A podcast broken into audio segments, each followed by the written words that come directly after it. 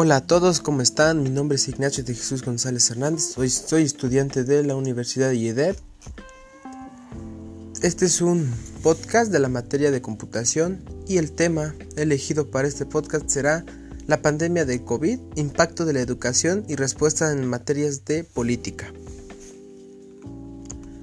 Antes que nada tenemos que saber qué es el, COVID-19. El COVID-19 es una enfermedad que surgió a, a finales del año 2019 que afectó a gran parte de la población de China.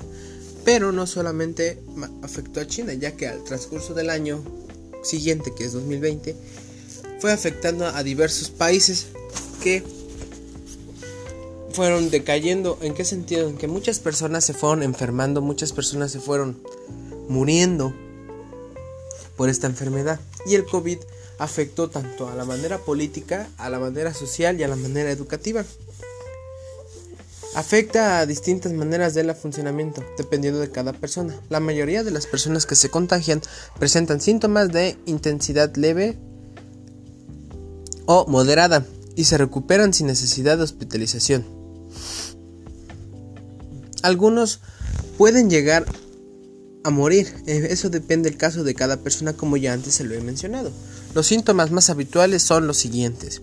Fiebre, tos secas y cansancio. Otros síntomas menos comunes son los siguientes.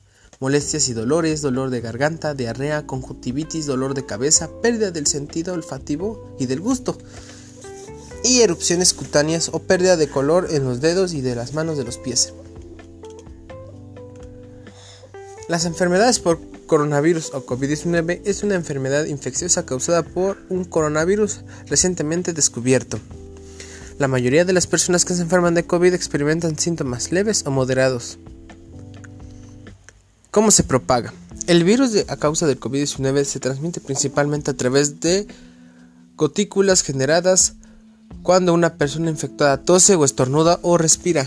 Estas gotículas son demasiado pesadas para permanecer suspendidas en el aire y caen rápidamente sobre el suelo o las superficies.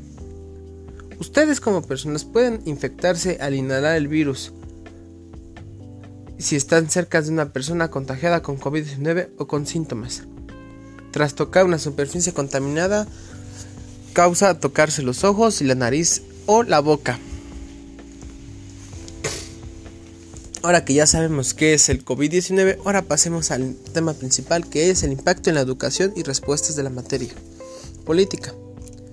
La pandemia del COVID o coronavirus representa una amenaza para el avance de la educación en todo el mundo, ya que tiene dos impactos significativos.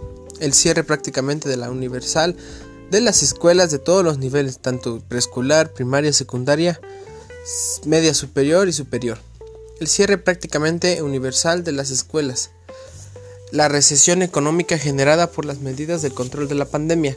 Si no se realizan esfuerzos considerables para contrarrestar estos efectos, el cierre de escuelas provocará pérdidas de aprendizaje, aumento de la deserción escolar, mayor desigualdad y crisis económica, que afecta a los hogares, agravará el daño debido a la reducción de la oferta demasiada por la demanda educativa. Esos dos impactos tendrán en conjunto un costo a lo largo del plazo sobre la capital humana y el bienestar. Sin embargo, si los países reaccionan con rapidez para lograr que el aprendizaje no se interrumpa, ¿a qué me refiero con esto? Clases en línea, mandar tareas por internet, ya sea en las redes sociales que conocemos, ya sea WhatsApp, Messenger, Telegram o por correo. pueden mitigar el daño e incluso transformar la recuperación a una nueva oportunidad, el no desgaste. Pero esto tiene unos pros y unos contras. Vamos a ver primero los pros. Los pros de esto es que no se perderá ningún, ningún ámbito en el sentido de la educación. ¿A qué me refiero?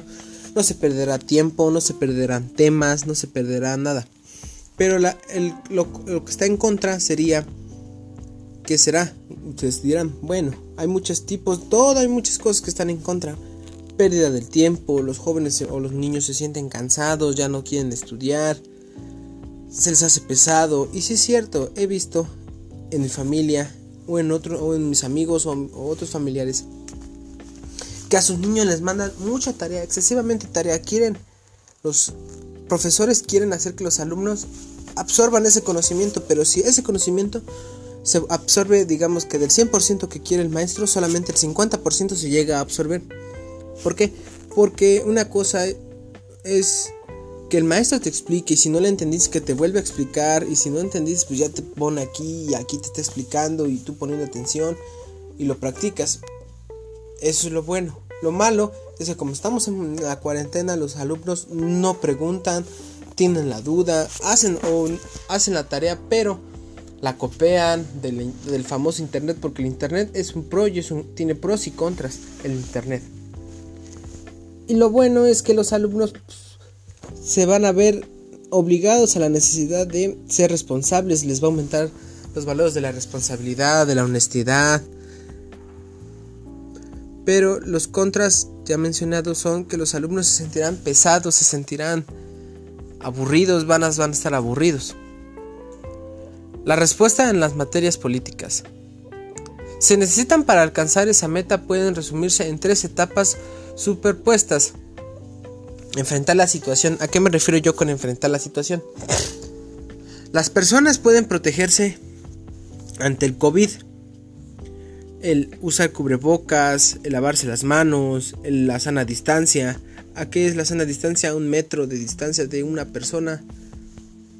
Mejorar el contexto de la información sobre el COVID. ¿A qué me refiero? Que las personas informen más, investiguen, no se dejen llevar por prejuicios falsos o fake news o noticias falsas. Número 2. Gestionar la continuidad. ¿A qué me refiero? A que con la pandemia nosotros tenemos que adaptarnos. ¿A qué me refiero? El usar el cubrebocas, el, usar gel, la sana distancia en, en las escuelas, en los salones. Será difícil, sí, será muy difícil que nosotros nos adaptemos tanto a la presión social y a los alumnos que nos tendremos que adaptar a la presión de que tenemos que apurarnos, tenemos que estar al, pendiente de los trabajos. Y número 3, mejorar y acelerar las actividades. ¿A qué se refiere esto? A lo que ya había mencionado.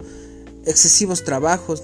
en estas etapas en las que tendremos que entrar, se nos, verán, nos veremos obligados los estudiantes y otras personas a acelerar nuestras actividades. ¿A qué se refiere esto? A agilizar. En el ámbito educativo, agilizar los trabajos, el estudio, los exámenes. Tenemos que aprender más rápido, tenemos que captar las cosas mejor. Y en el ámbito económico, pues, pues, la gente tendrá que trabajar, tendrá que hacer dobles esfuerzos, dobles salarios, dobles horas, horas dobles, horas triples, etc. En el contexto de la implementación de esas políticas, el objetivo de los sistemas educativos debe ser recuperarse, pero no repetir lo hecho anteriormente, dado que en muchos países la situación la, ante la pandemia ya se caracterizaba por un grado de aprendizaje demasiado bajo, altos niveles de desigualdad y avances lentos. ¿A qué se refiere eso? Que antes de la pandemia ya se ya medio existía lo que era el hecho de que había bajo en, bajos niveles educativos en los estudiantes. ¿A qué se refiere esto? Que había estudiantes que no captaban bien, o sea, no tenían problemas tanto mentales, sino a lo que yo me refiero es que hay alumnos, siendo honesto, hay alumnos que no entienden rápidamente un tema. ¿A qué se refiere eso? Pues digamos que mm, digamos que yo como alumno me están enseñando, soy de primaria, me están enseñando las tablas del 7 y a, mí no se me quedan muy bien las tablas, voy a tener problemas a futuro si no me las logro aprender bien o si no logro satisfacer esa duda. A eso me refiero. Hay alumnos que entienden rápido las cosas y hay alumnos que no las, no las atienden, no las entienden rápido. Ese es el problema en el que las personas o los maestros tienen que ver, saber qué alumnos sí, qué alumnos no, qué alumnos van a necesitar más ayuda, qué alumnos no van a necesitar ayuda, pero hay que estar al pendientes de ellos. Los países tienen una oportunidad. Ahora los países tienen la oportunidad de reconstruir mejores condiciones. ¿A qué me refiero? Mejores ámbitos educativos que den a las escuelas mayores apoyos, tanto económicos, tanto en material. Por ejemplo, en materias de ciencias, darles equipo de laboratorio, no sé, químicos, equipos de, de química, instrumentos químicos. Las clases de computación en diferentes escuelas que les den computadoras, monitores, proyectores para poder hacer sus trabajos al igual que pueden utilizar las estrategias más eficaces de la recuperación después de una crisis, con base para introducir mejores y mejoras a lo largo a lo largo del tiempo al plazo en las áreas de las evoluciones, la pedagogía, la tecnología y el financiamiento y las participaciones de los padres. Eso es un punto muy importante, es la ayuda de los padres y la ayuda del gobierno. Porque el estudiante va a tener apoyo de dos partes, los papás y la escuela. Pero, ¿qué tal si los padres están de acuerdo y ayudan a los hijos? Pero en la escuela no hay un apoyo favorable, ¿a qué me refiero? En materiales, en los maestros, en las enseñanzas.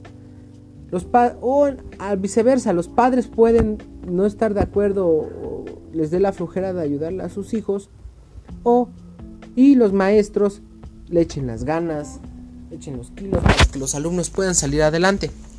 Son muchos pros y contras que debemos afrontar si queremos nosotros tener una buena educación, ya que esta pandemia nos ha dado en la torre a muchas personas, en el ámbito económico, social, político, etc. Pero la educación es un punto muy fuerte que le ha dado.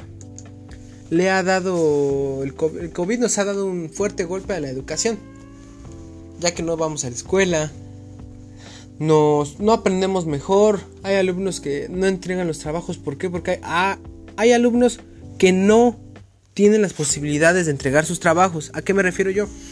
los de comunidades. Habrá de comunidades que se esfuercen mucho para entregar sus trabajos.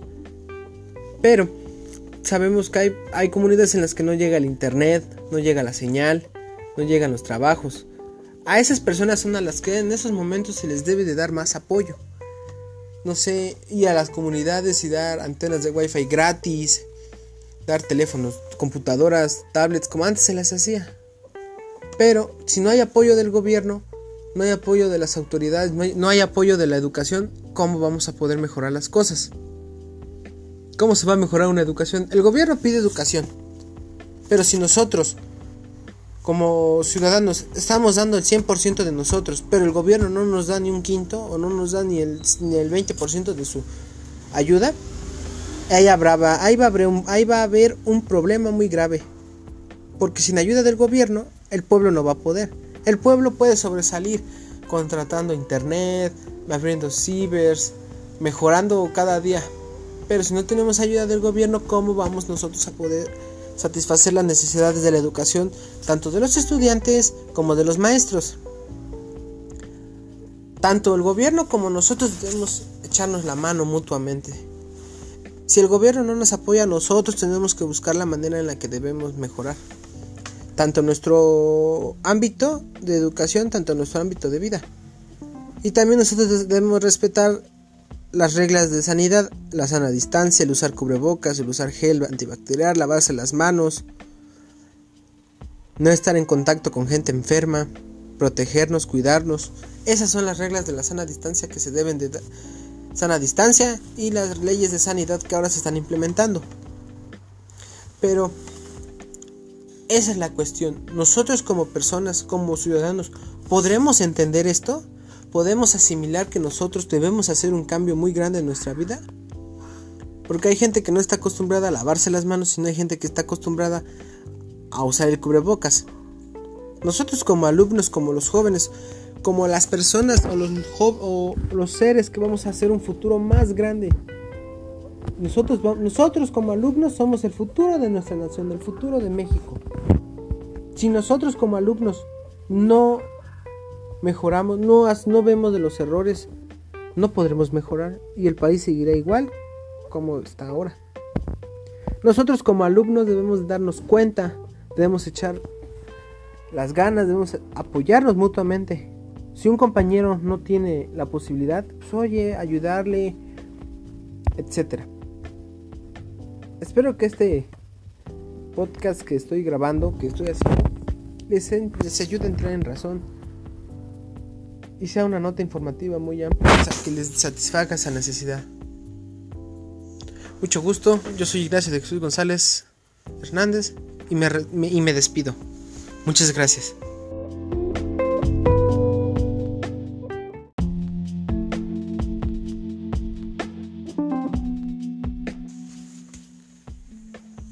Hola a todos, mi nombre es Ignacio de Jesús González Hernández, soy estudiante de la Universidad IEDEP y vengo a exponerles un tema que es la pandemia del COVID-19, impacto en la educación y respuesta por parte de la política.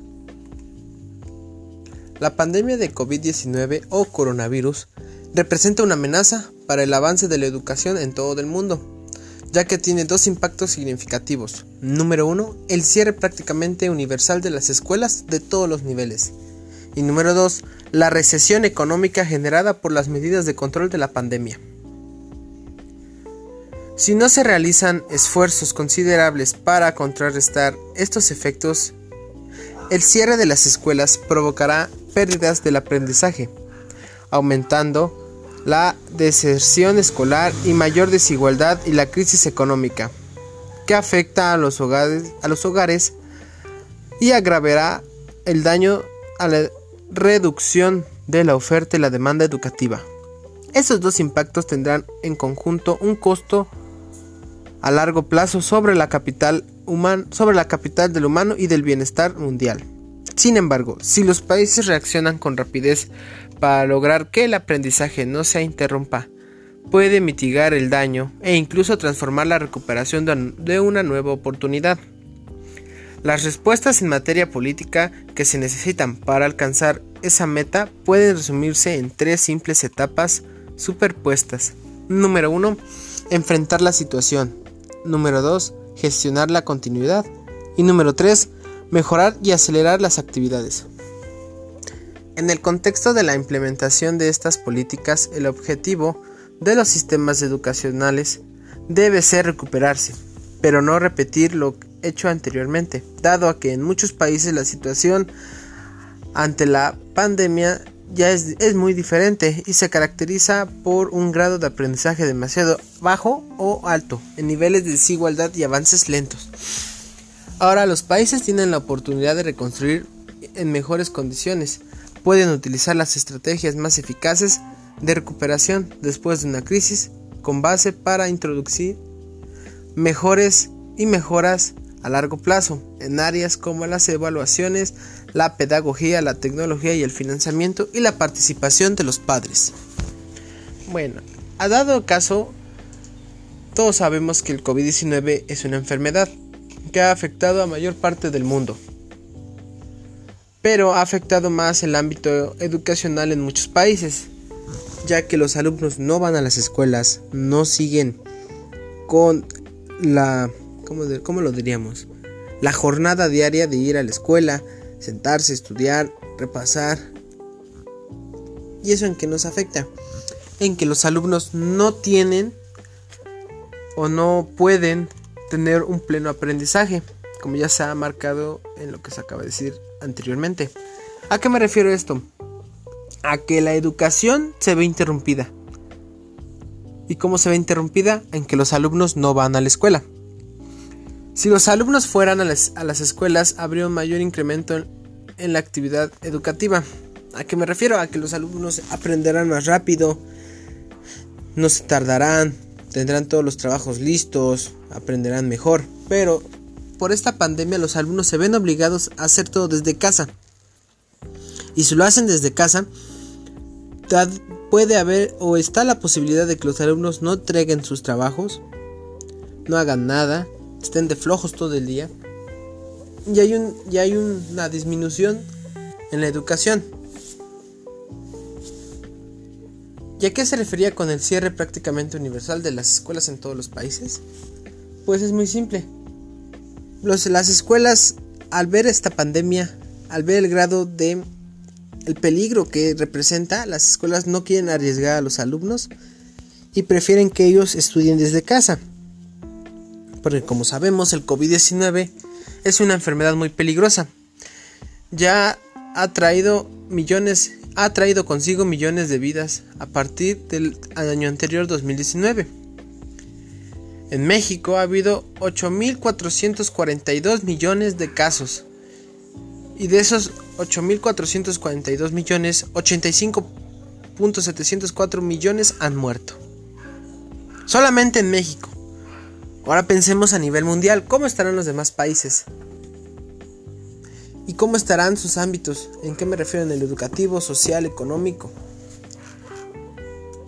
Cuando inició la pandemia, por experiencia propia, nos mandaron un comunicativo que decía que no iremos a clases hasta nuevo aviso. Y ese nuevo aviso decía que íbamos a entrar en diciembre. Y ese, y ese diciembre se volvió enero.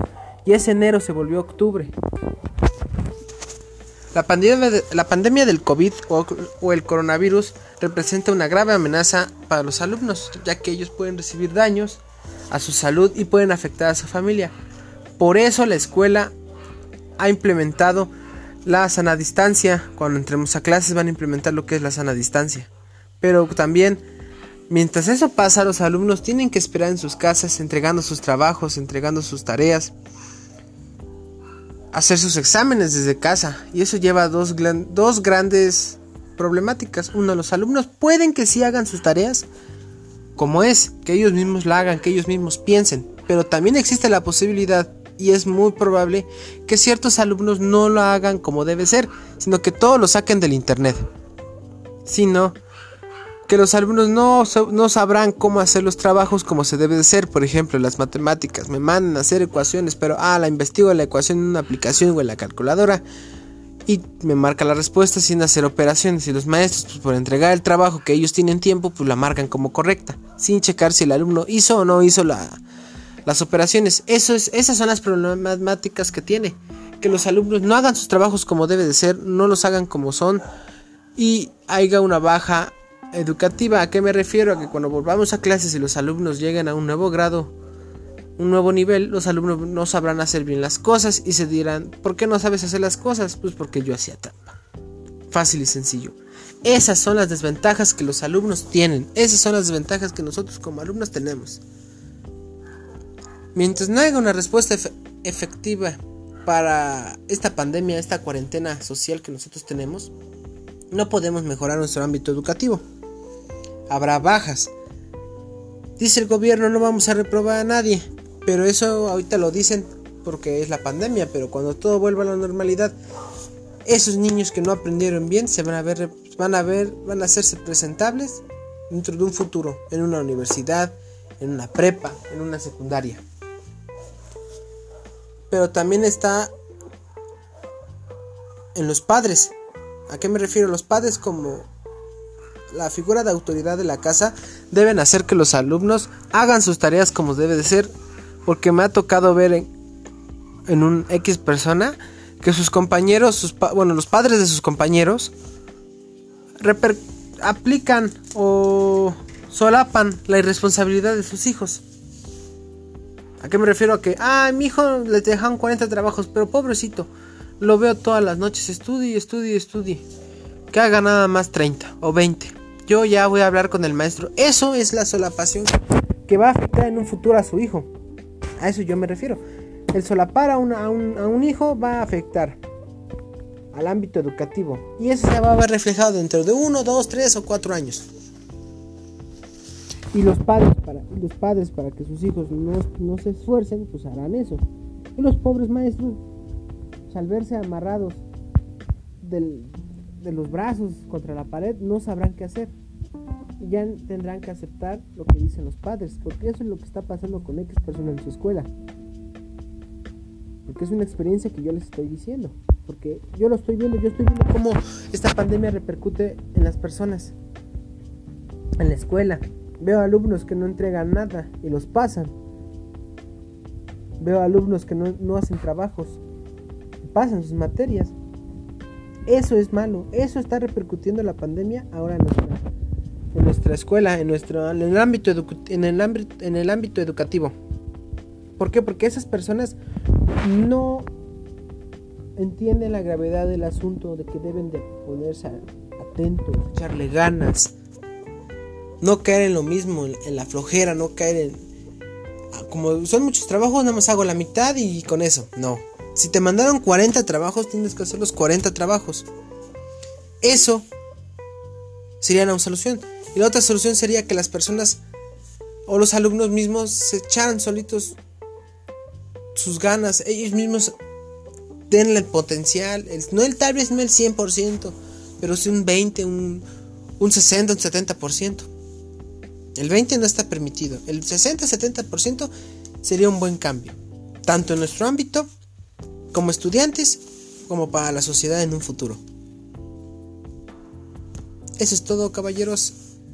Que tengan un, una hermosa noche, un hermoso día, dependiendo cómo estén, o dónde, dónde y cuándo estén escuchando este mensaje. Yo fui Ignacio de Jesús y me despido.